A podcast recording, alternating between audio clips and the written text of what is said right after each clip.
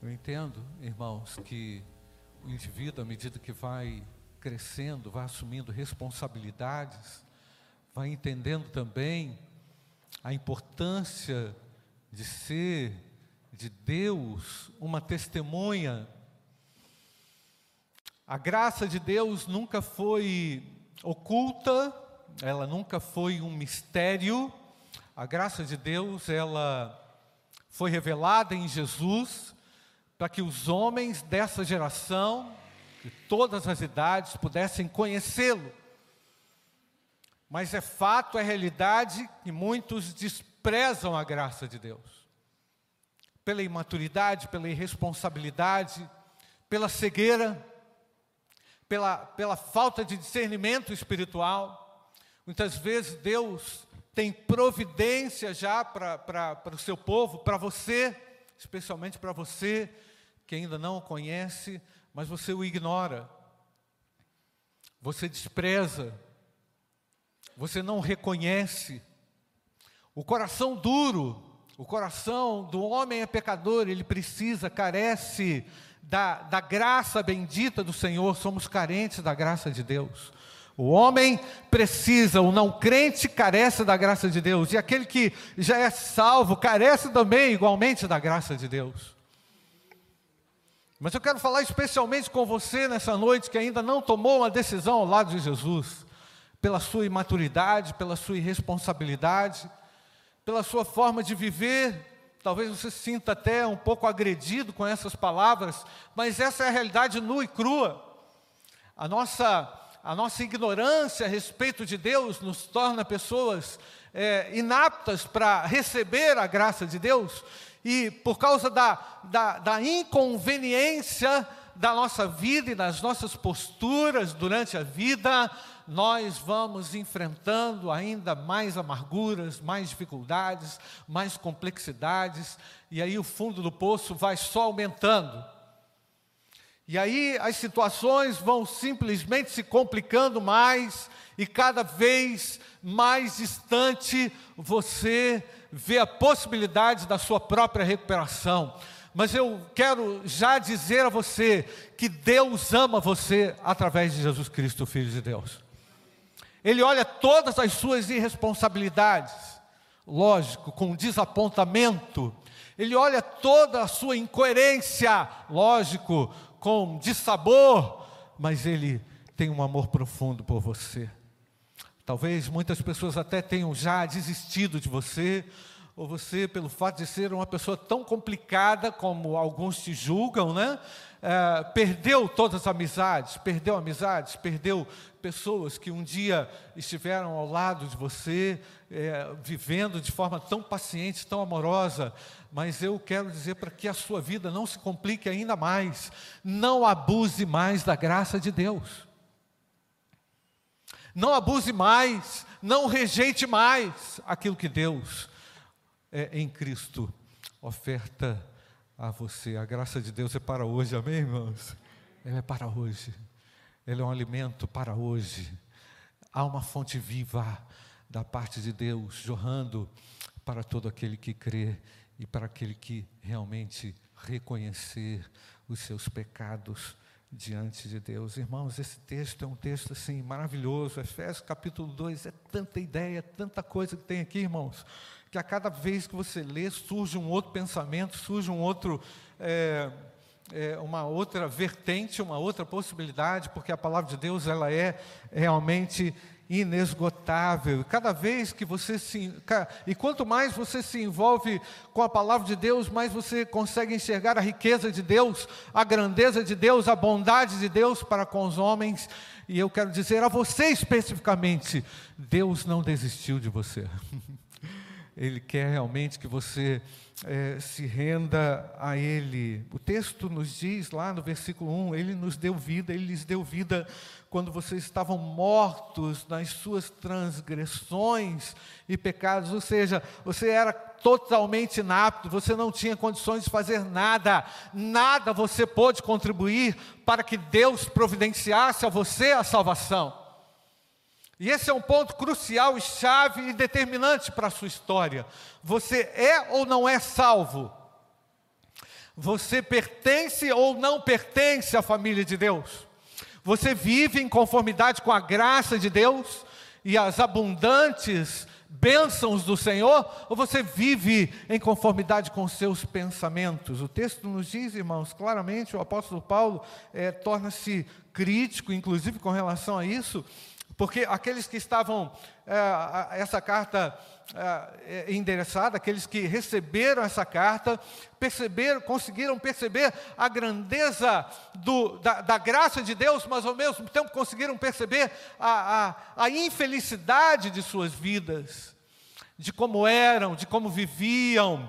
O apóstolo Paulo chega a dizer que vocês viviam de acordo com os seus pensamentos, com os seus desejos. É incrível, irmãos.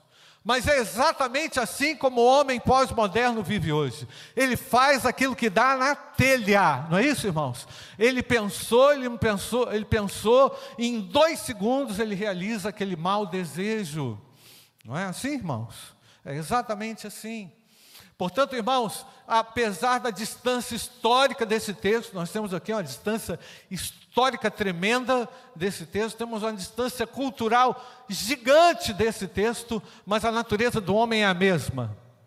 O pecado é o mesmo. A injustiça que os homens promovem para com aquilo que Deus lhes ofereceu é a mesma a agressividade do homem, o pecado, o abuso é o mesmo.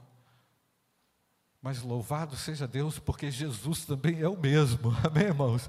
Ontem, hoje e eternamente será, louvado seja Deus. Então, muitos ouvem sobre a graça, mas desconhecem a graça salvadora.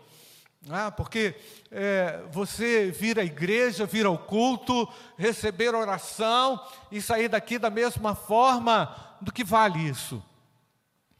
Você resolver um problema, um conflito familiar, financeiro, ou seja qual for, Deus tem poder para fazer isso, mas Deus quer fazer aquilo que ninguém pode fazer, logicamente, ninguém pode fazer o que Deus pode fazer, mas Deus é, quer que realmente você compreenda o seu poder de salvá-lo, de libertá-lo e transformá-lo, tirando-o de uma condição de pecador e de condenado.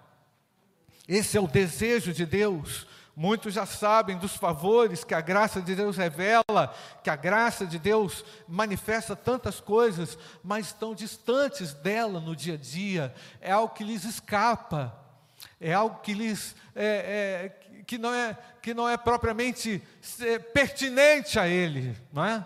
Mas eu quero dizer que o nosso Deus é um Deus pessoal, ele se transforma em alguém pessoal, e mediante o agir do Espírito Santo, garante a você estabilidade, presença constante, amor, direção. O Espírito Santo é Deus, amém, irmãos? Ele caminha conosco. Ele está conosco. Você crê nisso ou não? Ele está no seu dia a dia.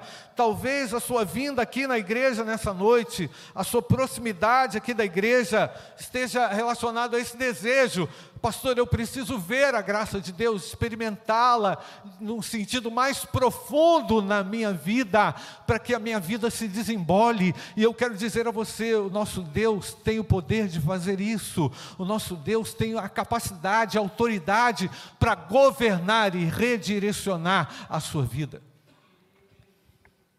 Você precisa dar espaço para Ele. Você precisa compreender exatamente passo a passo aquilo que ele planejou para você, não é? Antes de mais nada, a graça de Deus, ela não é exclusiva, ela é acessível a todos os homens, por causa de dois elementos que o apóstolo Paulo explica aqui no versículo 4. Coloca aí, Guilherme. Mas Deus, eu quero que você leia comigo. Mas Deus, sendo que, irmãos, rico em misericórdia, por causa do grande amor que nos amou. Versículo 5: E estando nós mortos em nossas transgressões, nos deu vida juntamente com Cristo. O que mais, irmãos? Pela graça, vocês são salvos. E o versículo 6, irmãos, e juntamente com Ele, presta atenção, presta atenção, juntamente com Ele, ou seja, você não está mais afastado dele, juntamente com Ele, Ele fez o que, irmãos? Nos ressuscitou com Ele e nos fez assentar nas regiões celestiais em Cristo Jesus. Glória a Deus, igreja. Amém, irmãos? Olha, olha o que Deus fez por causa desses dois elementos: a riqueza de Deus na sua misericórdia por você. Deus tem uma uma riqueza infinita com relação à sua, aos seus sentimentos ao seu respeito. Né? A misericórdia de Deus é exatamente isso. É uma ação poderosa do coração de Deus que move o coração de Deus em favor do homem pecador, do homem destruído, do homem abusivo, do homem maculado, manchado, destruído pelo pecado. Essa é uma característica essencial do caráter de Deus e muito bem pontuado pelo apóstolo Paulo. O apóstolo Paulo experimentou na sua própria dimensão de vida, já falei isso aqui, não me canso de falar e repito, na sua própria dimensão de vida, a misericórdia de Deus. E olha, irmãos, que interessante, ele de perseguidor da igreja passou a ser perseguido, não é? Ele de ofensor passou a ser agredido.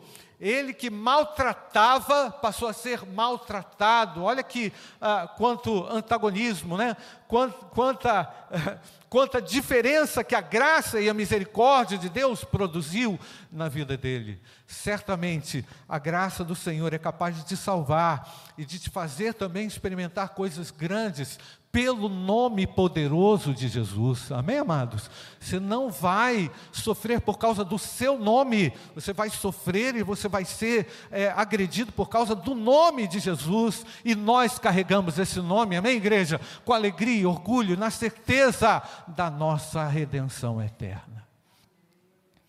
A misericórdia de Deus é a razão pela qual nós não somos consumidos, né?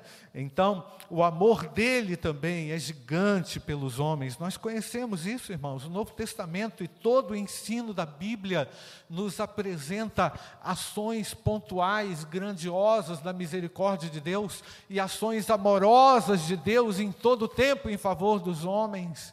E Deus não está nessa hora distante ou alheio de você com o seu amor, porque Ele essencialmente é o que, irmãos? É amor. João 3,16, podemos nos relembrar aqui desse texto, irmãos, porque Deus amou o mundo, de que maneira, irmãos? Que deu o seu Filho unigênito, para que todo aquele que nele crê não pereça. Percebe? Alguém uma vez disse assim para mim, pastor, mas é só isso, não é?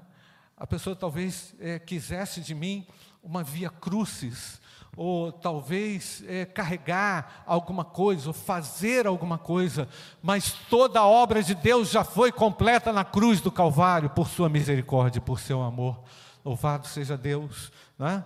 Então, o texto afirma que Deus revelou dessa forma um Deus cheio de graça. Versículo 7, Guilherme. E Deus fez isso, o objetivo, para nos mostrar nos tempos vindouros, quando hoje, aqui, agora, nesse lugar, nesse momento, a suprema riqueza da Sua graça em bondade para conosco em Cristo Jesus. Irmãos, o texto é extremamente rico teologicamente, marcado por um profundo sentido de completude que o cristão tem mediante a manifestação pessoal da graça. Contudo, irmãos, agora Paulo escreve uma carta à igreja é, que ficava situado né, numa, numa região muito complicada, muito complexa, um povo que vivia sob influência do mal muito grande. Contudo, irmãos, eu quero dizer que a maior explicação da graça não é aquela que a gente pode encontrar em qualquer resumo teológico. A maior explicação da graça é a manifestação de Deus sobre a sua vida. Esse é o maior milagre e o grandioso milagre, saber que eu sou alvo da graça de Deus e que eu fui salvo pela sua graça. Louvado seja o nome do nosso Deus. Esse lugar, irmãos, Éfeso, tinha uma relevância política, uma relevância física também, geográfica, muito grande. Né? Acredita-se que naquele local, irmãos, viviam naquela época 300 mil pessoas, pessoas de várias etnias. Uma cidade que foi fundada com. É, com é, com o desejo de se tornar uma cidade grandiosa nas artes, na política, na filosofia. Portanto, Éfeso era uma capital intelectual, podia-se assim dizer, um lugar onde as pessoas poderiam fazer de tudo, inclusive moralmente, uma cidade extremamente pagã. Havia ali um, um templo para a deusa Diana, onde havia um culto de prostituição, os templos suntuosos, construções suntuosas, a evolução tremenda do pensamento, é? mas que não se traduzia necessariamente em algo que desse vida às pessoas. Perceba agora quantas pessoas estão buscando vida, buscando respostas, buscando sentido e significado para a sua vida. Pensa em quantas pessoas agora estão se drogando, quantas pessoas agora estão se destruindo na prostituição em busca de respostas que não irão encontrar na prostituição, que não irão encontrar facilmente. Pense em quantos que agora são dizimados pela, pela dureza da violência. Pensa quantas pessoas que agora estão tentando encontrar sentido sem a, a mínima fundamentação na graça de Deus, contudo, Deus agora diz aos homens pecadores que essa graça é favorável a eles através de Jesus Cristo, Filho de Deus. O mundo precisa da graça de Deus, mas você também precisa. Você que entrou aqui, que está distante da graça, que essa graça lhe soa como um bom som no ouvido, Contudo, ela é distante de você, porque ela não se conecta a você ainda, ou você ainda não se conectou à graça do bendito Deus. Deus oferece a você ações, Deus oferece a você a sua misericórdia, e com ações de graças podemos receber a graça de Deus, amém, irmãos? Mas, contudo, irmãos, ainda há resistência, ainda há resistência. A história também diz, irmãos, que aquela cidade suntuosa de Éfeso, hoje são apenas ruínas. E eu fiquei essa semana é, é, estudando um pouco, avaliando um pouco a história daquela cidade, percebendo a suntuosidade, a ascensão e a queda daquela cidade. Ela passou por algumas é, dificuldades históricas, reconstruções, e eu fiquei pensando, depois de tudo aquilo que aconteceu, com aquela cidade com que ali não existe mais na Turquia, não é? é apenas a, a, a pujança daquela ocasião virou apenas ruínas, e aí fica aquela pergunta: o que vai sobrar daqui? O que, que vai sobrar da sua história? O que é que vai sobrar daquilo que você construiu?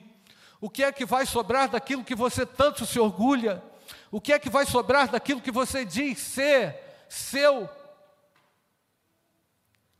a graça de Deus, manifesta em Cristo Jesus, lhe dá a possibilidade de você receber de Deus uma herança que é eterna. Eu tenho a vida eterna, louvado seja Deus. E você, meu querido, já pode dizer o mesmo. E você já, já, já, tomou um passo, já deu um passo além, um passo adiante daquilo que você diz ser seu. O que será que vai sobrar das conquistas humanas, do desenvolvimento dos homens? Eu não invalido com isso a cultura, não invalido a arte, não invalido a ciência, que faz o homem se tornar quem ele é, mas o que fazer de tudo que se tem? Mas o, o que é, o que é que eu posso fazer para produzir a graça de Deus através das minhas mãos? Nada, preciso tão somente crer que Jesus Cristo é o Senhor e Salvador. Só Ele detém o poder e a graça. Só Ele, por sua misericórdia, fez com que você chegasse até esse ponto da história. E quer saber mais? Não importa quantas pessoas você tenha como amigos crentes, ou seu pai ou a sua mãe, não importa. O que importa é você e Deus. Isso tem a ver com maturidade, gente. O que, que eu falei aqui no início?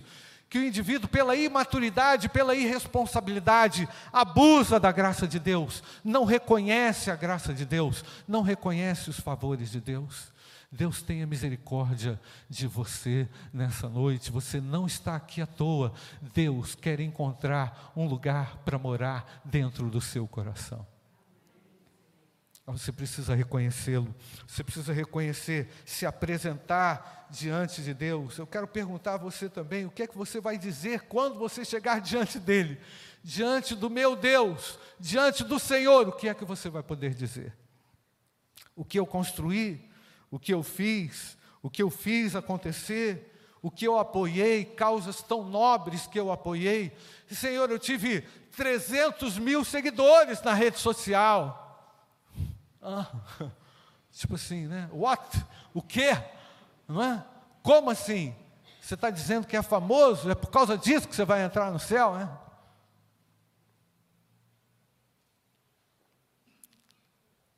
Só vai passar por aquele portão quem foi lavado pelo sangue do Cordeiro de Deus. Amém, irmãos?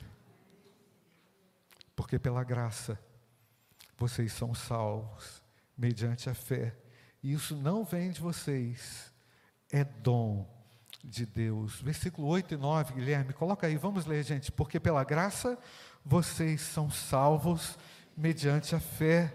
E isso não vem de vocês, é dom de Deus não de obras, para que ninguém se glorie, toda a glória é o nosso Deus. Amém, irmãos? A sua pergunta agora talvez seja, pastor, essa graça pode me alcançar mesmo depois de tudo que eu já fiz, mesmo nessa minha condição de quebrado, porque você não quebrou só você, meu querido, de repente você quebrou um monte de gente. De repente você dilacerou um monte de gente. Eu quero dizer a você que o nosso Deus é um Deus que restaura todas as coisas.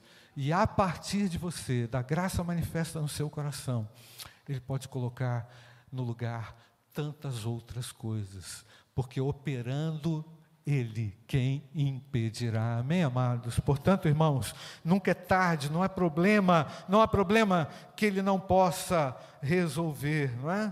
Então a, a graça não é por causa dos seus méritos, não é por causa da sua justiça, não é por causa do seu senso de dever, pela sua responsabilidade na Usiminas, no seu trabalho, quer, ou quer onde for você trabalhe, pela sua conduta, pelo seu padrão, pela sua educação. Não, não é isso.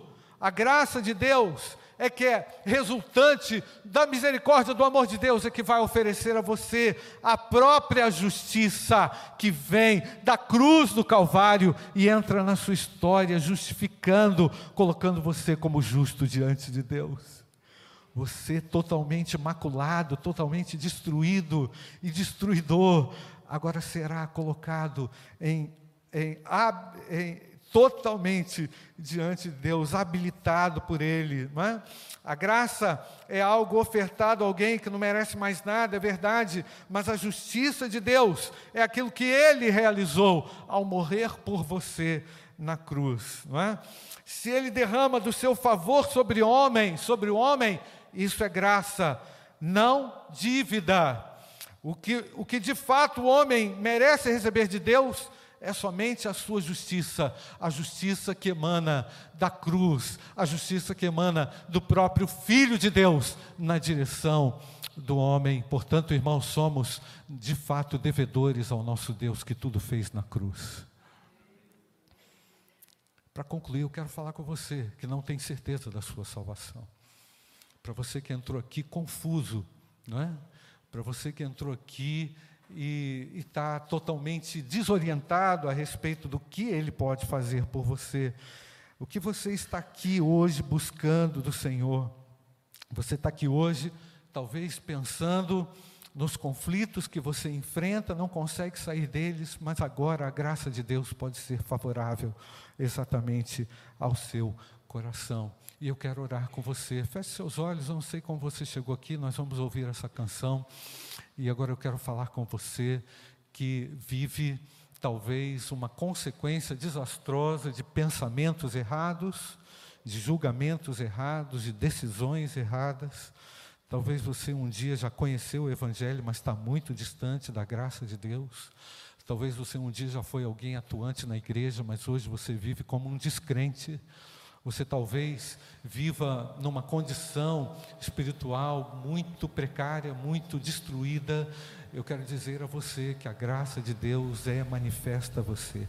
Pode entrar exatamente agora em operação no seu coração, porquanto Deus é misericordioso para com você. Para pessoas como você, foi que Jesus morreu para pessoas na sua condição, exatamente nessa condição, é que Ele veio salvar. Talvez você esteja aqui pensando no amigo, em alguém que está longe da presença de Deus. É, é um momento também da gente pensar nos nossos amigos, é verdade. Mas eu quero falar com você, que está sendo agora confrontado pelo Espírito Santo de Deus a tomar uma posição ao lado dele. Ele continua amando você. Ele continua querendo você.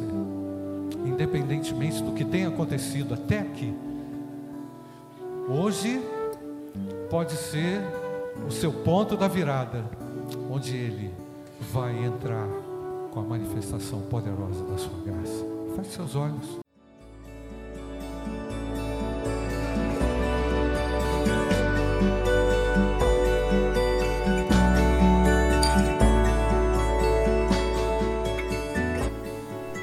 Igreja Batista do Bom Retiro tem plena convicção de que a palavra de Deus é poder para salvar e transformar vidas. Nosso desejo é que essa mensagem tenha alcançado seu coração. Para saber mais sobre quem somos e em quem acreditamos, acesse ibbrpatinga.com.br.